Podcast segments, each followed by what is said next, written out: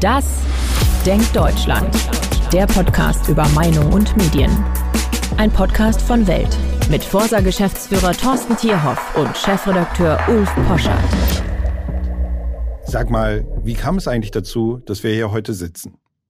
Das ist eine gute Frage. Ich wollte aber erstmal unsere Zuhörerinnen und Zuhörer ganz herzlich begrüßen. Es ist ja eine Premiere und äh, ich bin wahnsinnig aufgeregt. Und es ist in der Tat ja ganz schnell gegangen alles. Die Welt ist eine streitbare Redaktion. Jeden Tag, jeden Morgen in unseren Redaktionskonferenzen wird viel diskutiert. Es kommen Politiker und Kollegen aller politischen Konfessionen und wir streiten gerne. Das Ergebnis der Berlin-Wahl hat uns sehr überrascht. Nicht nur uns, sondern auch viele Kollegen, viele Politiker. Und dann kamst du durch die Tür, angeschleppt von unserem Freund und Kollegen Holger Chapitz, der gesagt hat, hier ist ein Forster Geschäftsführer, der kann euch mal erzählen, was es mit der Berlin-Bubble auf sich hat.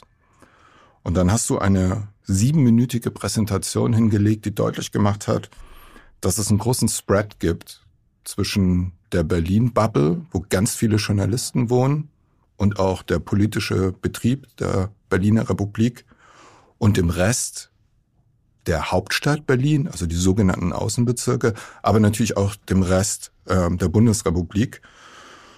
Und dann haben wir danach gesprochen und ich habe gedacht, dieser Spread zwischen öffentlicher Meinung und veröffentlichter Meinung, das ist so interessant und endlich mal Zahlen und Fakten statt nur Meinungen.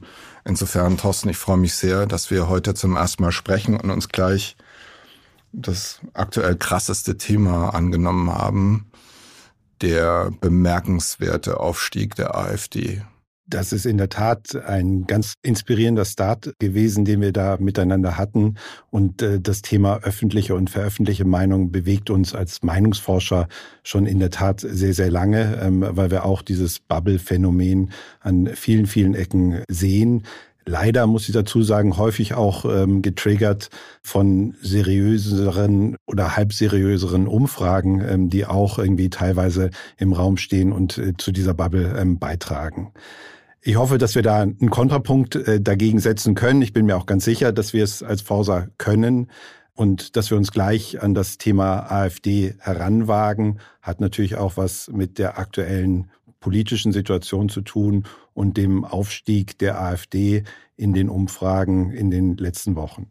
Ich hatte gerade einen Kollegen vom Politico da, der hat gesagt, in Washington DC versus Rest Amerikas, das ist ein ähnliches Phänomen. Ja, die AfD steigt und steigt in den Umfragen und du hast eine Zahl mitgebracht oder eine Grafik mitgebracht, die bemerkenswert ist. Das ist die Erosion des Vertrauens in die drei Köpfe der Ampel. Also die Zustimmungswerte von Scholz sind in einem stetigen Sinkflug. Nur kurz mal Februar 23 ging es ein bisschen nach oben. Christian Lindner startete schon auf einem sehr viel schwächeren Niveau ist eigentlich auch gesunken. Der hat sich stabilisiert, kann man sagen, seit April des Jahres. Und die Zahl von, die Zahlen für Habeck sind wirklich desaströs. Der kam von Mai 22 von wirklich bemerkenswert hohen Zustimmungsraten. Jetzt ist er auf Christian Lindner Niveau, was für Habeck sicherlich kein Ruhmesblatt ist in seiner Selbstwahrnehmung. Die Frage ist, ist dieser Vertrauensverlust für die Köpfe der Ampel etwas, von dem du, von dem ihr ausgeht, dass das den Erfolg der AfD mit befeuert? Ja, man muss vielleicht einmal dazu sagen, Habeck hat sich ja im Sommer des letzten Jahres so als Art Reservekanzler präsentiert. Die Vertrauenswerte und auch die Zustimmungswerte für die Grünen sind nach dem Start äh, der Ampelregierung sehr stark gestiegen. Man hatte den Eindruck, da passiert etwas in der Regierung und die grüne Politik ähm, setzt sich an der Stelle durch. Es gab dann einen klaren Bruch. Ähm, das war im Herbst des letzten Jahres als dann die Gasumlage verabschiedet äh, werden sollte, muss man ja schon sagen, dann mit vielen Nachbesserungen und viel Unverständnis in der Bevölkerung angekommen ist. Es ging weiter mit dem Streit um die Abschaltung der letzten Atomkraftwerke, wo sich die Grünen insbesondere sehr klar ähm, dafür positioniert haben, die Atomkraftwerke auf jeden Fall abzuschalten und damit eben auch sich klar gegen eine deutliche Mehrheit der Bevölkerung gestellt haben, über 70 Prozent der Bevölkerung fanden es nicht richtig, dass die letzten Atomkraftwerke abgeschaltet werden sollen vor dem Ausblick eines Winters. Das Blame Game findet gerade in der Politik statt. Interessanterweise oder nicht so interessant, jeweils ein Lager wirft dem anderen vor, ihr seid schuld. Die selbstkritischen Stimmen sind relativ dünn, sowohl in der Ampel wie in der Union. Die Zahlen, die du mitgebracht hast, die deutlich machen, dass insbesondere grüne Politik eine Art Brandbeschleuniger für das AfD-Problem waren, die sind ja bemerkenswert, weil bei ein paar Themen, du hast gerade eins angesprochen, liegt die Wahrnehmung der politischen Situation, äh, Stichwort AKWs, aber auch Verbot von Gasheizungen und um nochmal ein Berliner Spezifikum anzusprechen, die Klimaaktivisten und die Friedrichstraße. Da liegt die AfD in der Einschätzung mit der Mehrheitsgesellschaft sozusagen relativ konform, während die grünen Milieus komplett anders dazu stehen. Kann man das so zusammenfassen oder ist das zu journalistisch keck interpretiert? Naja, ein bisschen keck ist es, dass die AfD mit der Mehrheit der Bevölkerung konform gehen würde. Die AfD und die Anhänger der AfD sind in ihrer Gesamtheit, ähm, in dem gesamten Bestehen der AfD dadurch aufgefallen, dass sie immer abseitige Positionen wahrgenommen haben, fernab von äh, den Meinungen der Gesamtbevölkerung. Das ist auch bei den Verboten von Gas- und Ölheizung, vom Verbot von Verbrennungsmotoren der Fall. Da sind die AfD-Hänger noch klarer als die Gesamtbevölkerung der Meinung, dass es nicht richtig ist, diese Dinge zu verbieten. Da erscheinen aber auch die Grünen mit einer ganz besonderen Haltung, nämlich sie sind die Anhänger der einzigen Partei, die dem überwiegend, äh, das überwiegend befürworten, ähm, dass diese Verbote ausgesprochen werden. Und sie entfernen sich damit, und das ist neu bei den Grünen, von der Mehrheit der Bevölkerung. Also das sind irgendwo kommunizierende Röhren. Wir haben diese Grafiken, über die wir hier sprechen, für Sie aufbereitet. Die finden Sie auf Instagram und Sie finden sie sicherlich dann auch an der einen oder anderen Stelle auf der Homepage. Bemerkenswert ist ja auch, dass beide Parteien so eine Art identitätspolitischen Kern haben. Die Grünen verstehen sich als äh, Sprachrohr einer linken Identitätspolitik und die AfD versteht sich als ein Bewahrer einer gestrigen Bonner Republik und ihrer Identitätskonzepte. Ist das etwas, was Sie auch in den Zahlen findet? Man muss vielleicht bei der AfD ein Stück zurückgehen hin zur, zum Gründungszeitpunkt der AfD. Die hat sich ja erst 2013 gegründet.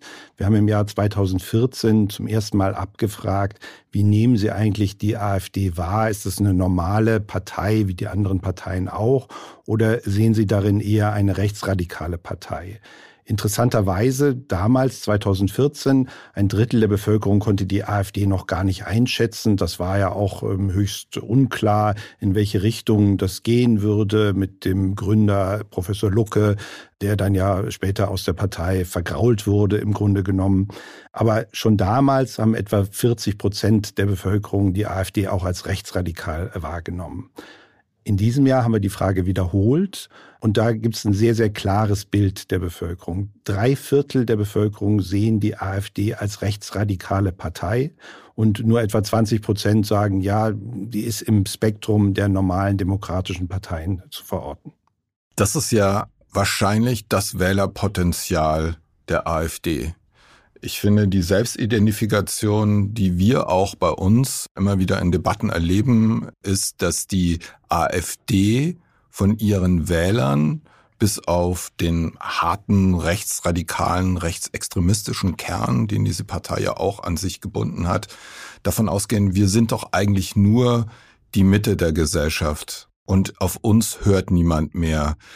Wie, wie es, weit es, geht diese Wahrnehmung auseinander und wie problematisch ist das für die politischen Umgang mit der AfD? Es ist tatsächlich so, dass der Kern der AfD, das sind diejenigen, die sich auch politisch rechts einschätzen. Das sind die Wähler bei der Bundestagswahl 2021. Das, was jetzt neu hinzugekommen ist in den letzten Wochen, und das ist ja eine ein Zugewinn von einem Drittel des Wählerpotenzials, fast noch mehr, was die AfD da momentan hinlegt. Das sind tatsächlich enttäuschte Wähler aus der Mitte. Und das ist insbesondere auch der Mittelstand. Das sind diejenigen, die in großer Sorge sind wegen der steigenden Preise, wegen des Krieges in der Ukraine, aber einfach auch diejenigen, die sich zerrieben fühlen zwischen dem globalen Kapitalismus auf der einen Seite und dem Proletariat auf der anderen Seite und die jetzt durch immer neue Regularien sich eingeengt fühlen. Und da ist ganz interessant ähm, zu beobachten, dass etwa ein Drittel aktuell der Zuwanderer der AfD auch aus dem Lager der Regierungsparteien kommen. Zwischen Grünen und AfD gibt es fast gar keinen Austausch, aber auch viele Wähler der FDP beispielsweise wenden sich plötzlich der AfD zu, weil sie sich als Mittelständler von ihrer Partei, die eigentlich ja Mittelstandsthemen vertreten sollte, verlassen fühlen. Na, schon die Steuererklärung gemacht? Wir vom Handelsblatt haben in einem Steuerspezial analysiert, worauf das Finanzamt bei der Steuer 2023 genauer guckt. In unserem PDF-Ratgeber finden Sie die wichtigsten 16 Neuerungen, Einstiegstipps für Elster und vier Wege, wie Sie das Maximum herausholen. Sichern Sie sich also jetzt das digitale Handelsblatt vier Wochen für nur ein Euro unter handelsblatt.com slash mehrwissen. Das sind bemerkenswerte Zahlen. Ich sehe, dass wir fast ans Ende gekommen sind äh, mit unserem Podcast. Wir glauben, dass dieses AfD-Thema so wichtig ist, dass wir dem auch in unserem zweiten Podcast nochmal nachbearbeiten werden. Mich hat besonders beeindruckt bei den Zahlen, dass man soziodemografisch ganz klar sagen kann, dass die AfD-Wähler die nicht so urbanen Milieus sind. Also ihr habt eine Untersuchung gemacht, in welchen städtischen, dörflichen Formen leben die eigentlich. Da muss man sagen, es ist ein ganz klarer Trend. Also je kleiner die soziale Kommune oder Gemeinschaft ist, in der die vielen mittelalten Männer äh, leben, umso wahrscheinlicher ist es, dass sie sich für die AfD erwärmen können. Wie passt es zu dem, was du gerade gesagt Na, hast? Es ist in der Tat so, dass es natürlich ähm, überwiegend eine männliche Klientel ist, eine mittelalte Klientel ist und es sind diejenigen, die überwiegend ganz pessimistische Erwartungen an das wirtschaftliche Geschehen in Deutschland haben. Und dann kommt hinzu, dass diejenigen in den kleineren Regionen, in den ländlichen Regionen, dass die sich auch abgehängt fühlen von der grünen Politik ähm, und von auch der Verkehrswende. Sie wissen nicht, ähm, wo sie ihr Elektroauto, was sie in Zukunft anschaffen sollen, aufladen sollen, weil es auf dem Land beispielsweise keine Ladeinfrastruktur dafür gibt. Du gehst davon aus, dass auch bei den Grünen eine Diskussion über die Verantwortung für die hohen AfD-Zahlen stattfinden müsste. Dieses Milieu zeigt sich ja relativ sicher. Heute war ein sehr lustiger Essay in der FAZ von einer sehr grünen Professorin, wo man gesagt hat, ja, das Schlimmste an der AfD eigentlich ist, dass sie in der Klimapolitik so reaktionär ist, wo ich so sage, es gibt außer den CO2-Werten wahrscheinlich auch ganz andere Werte, die in Gefahr sind, wenn die AfD so wächst. Also das wäre eigentlich mein kleinste, mein kleinstes Fragezeichen. Ich finde erstaunlich, bis auf die kluge Ricarda Lang, die das formuliert hat. Das ist auch unser Problem. Sagen die, nee, das ist das Problem. Friedrich Merz ist schuld, Frau Pechstein ist schuld, Springer ist schuld, Welt ist schuld, dass es überhaupt so eine starke AfD gibt. Und wenn man die Zahlen anguckt, dann ist eigentlich relativ klar, dass ein super progressiv oder vermeintlich progressiver Politikansatz von den modernisierungsskeptischen, abgehängten ländlichen Räumen einfach nicht mehr so richtig verstanden wird. Na, ich denke, es sind aber nicht nur die Grünen, äh, die sich bemühen müssen. Es sind auch die anderen Parteien. Beispielsweise die SPD muss zeigen, dass sie sich auch aus dieser grünen Umklammerung in der Koalition befreien kann, dass sie ein Profil ähm, selbst zeigt. Sie wird immer zwischen FDP und Grünen wird sie kaum noch wahrgenommen. Auch beispielsweise jetzt beim Kompromiss um das Heizungsgesetz ähm, haben wir gefragt, gefragt, wer hat sich durchgesetzt. Ähm, da kann die FDP einen relativen Erfolg äh, für sich verbuchen, dass etwa ein Drittel sagt, ja, die FDP hat sich durchgesetzt. Zwei Drittel haben aber gar nicht verstanden, was dieser Kompromiss beinhaltet. Und die SPD geht völlig unter in der Wahrnehmung der Bevölkerung da drin. Und auf der anderen Seite ist es genauso die Union. Bei einer derartigen Schwäche der Regierungsparteien, wie wir sie momentan erleben, müsste die Union Woche für Woche in den Umfragen steigen. Momentan passiert das Gegenteil. Es hat in den letzten zwei Wochen drei Prozentpunkte verloren, was mit Sicherheit auch auf das äußere Erscheinungsbild ihres Vorsitzenden zurückzuführen ist. Eine letzte Frage. Wenn wir uns diese Umfragewerte jetzt angucken, und die Ratlosigkeit der Ampel wie der bürgerlichen Opposition mit diesen Zahlen angucken, was könnte deiner Meinung nach verhindern, dass die Landtagswahlen, die anstehen im nächsten Jahr in den fünf neuen Ländern, zu den entsprechenden Ergebnissen und Herausforderungen für die politische Kultur in Deutschland werden? Ja, das ist in der Tat eine schwierige Frage, gerade in den äh, neuen Bundesländern, ähm, wo ja ähm, die demokratischen Parteien ähm, schon sehr runtergeschrumpft sind durch das Erstarken der AfD. Aber wenn man sich äh, beispielsweise Situationen anschaut, äh, wo die ähm, bürgerlichen Parteien auch Wahlen gewonnen haben, beispielsweise in Schleswig-Holstein, dann war es immer das Führungspersonal, was mit auch landespolitischen Themen überzeugt hat. Die Menschen können in aller Regel sehr gut unterscheiden zwischen der Bundespolitik und der Landespolitik. Überall dort, wo es da ein erkennbares Profil gibt, ebenso in Nordrhein-Westfalen mit Henrik Wüst, da kann sich dann auch eine bürgerliche oder eine demokratische Partei weiter durchsetzen.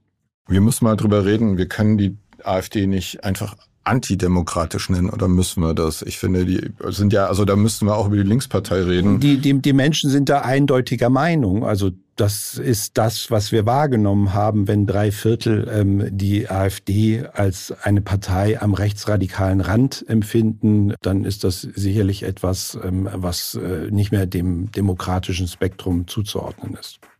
Eine interessante These, mit der wir es für heute bewenden lassen wollen. Thorsten, vielen Dank. Mir hat es einen riesen Spaß gemacht. Ich bin jetzt weniger aufgeregt. Ich weiß nicht, wie es dir geht. Ähm, ich freue mich sehr schon aufs nächste Mal, auf die Zahlen, auf die Analysen. Wir freuen uns sehr, wenn Sie uns abonnieren. Und wir freuen uns noch mehr, wenn Sie uns Rückmeldungen geben. Das ist ja eine Premiere. Und äh, wie sagt man in digitalen Zeiten, wir sind permanent Beta. Das heißt, wir lernen dazu. Sagen Sie mir, was wir anders machen können. Und herzlichen Dank für Ihre Aufmerksamkeit. Vielen Dank auch von meiner Seite.